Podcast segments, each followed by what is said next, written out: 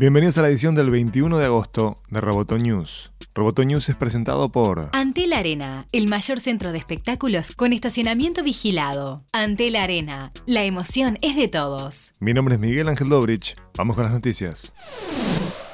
Por primera vez, Facebook contrata ejecutivo para cuidar de WhatsApp en Brasil, un mercado con 130 millones de usuarios. El chileno, Pablo Bello, será el director de políticas públicas de WhatsApp y Messenger para América Latina, y estará basado en San Pablo. A diferencia de India, Brasil, que es el segundo mayor mercado de WhatsApp, continúa sin tener director de la app en el país, lo que dificulta, por ejemplo, las acciones judiciales contra la compañía. Según informa Folia, por no ser funcionario de WhatsApp, pero sí de Facebook, el nuevo director no podrá ser considerado un representante legal.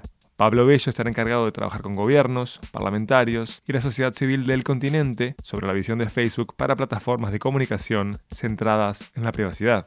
Previamente, Bello fue el director ejecutivo de la Asociación Interamericana de Empresas de Telecomunicación y de 2002 a 2006 fue el vicesecretario de Comunicaciones de Chile. La oficina regional de Internet Society le dio la bienvenida en redes a Diego Canavarro, quien se suma a la entidad como encargado de políticas públicas de América Latina y el Caribe. Por medio del Twitter de Internet Society, Canavarro dijo que será un gusto y un honor trabajar con la comunidad de Internet Society y la comunidad de Internet en general en la región para enfrentar los desafíos y los retos de hacer con que Internet siga siendo una red abierta y global confiable y segura para todas las personas. Además de ser un profesional en el campo de la gobernanza de Internet, Diego Canavarro también es un académico con más de 10 años de actividades en universidades en Brasil y en el extranjero. Canavarro tiene una maestría en Relaciones Internacionales y un doctorado en Ciencias Políticas.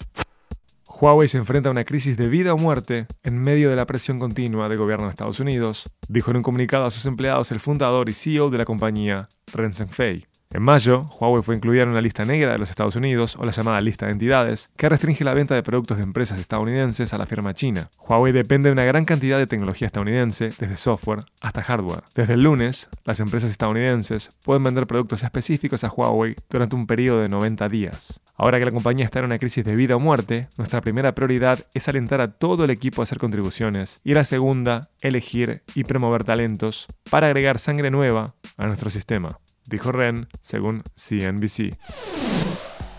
Roboto News es parte de Dovcast. Te invito a seguirnos en arroba amenazaroboto y en facebook.com barra amenazaroboto. Roboto News fue presentado por Antel. Mi nombre es Miguel Ángel Dobrich. Hasta la próxima. Roboto News.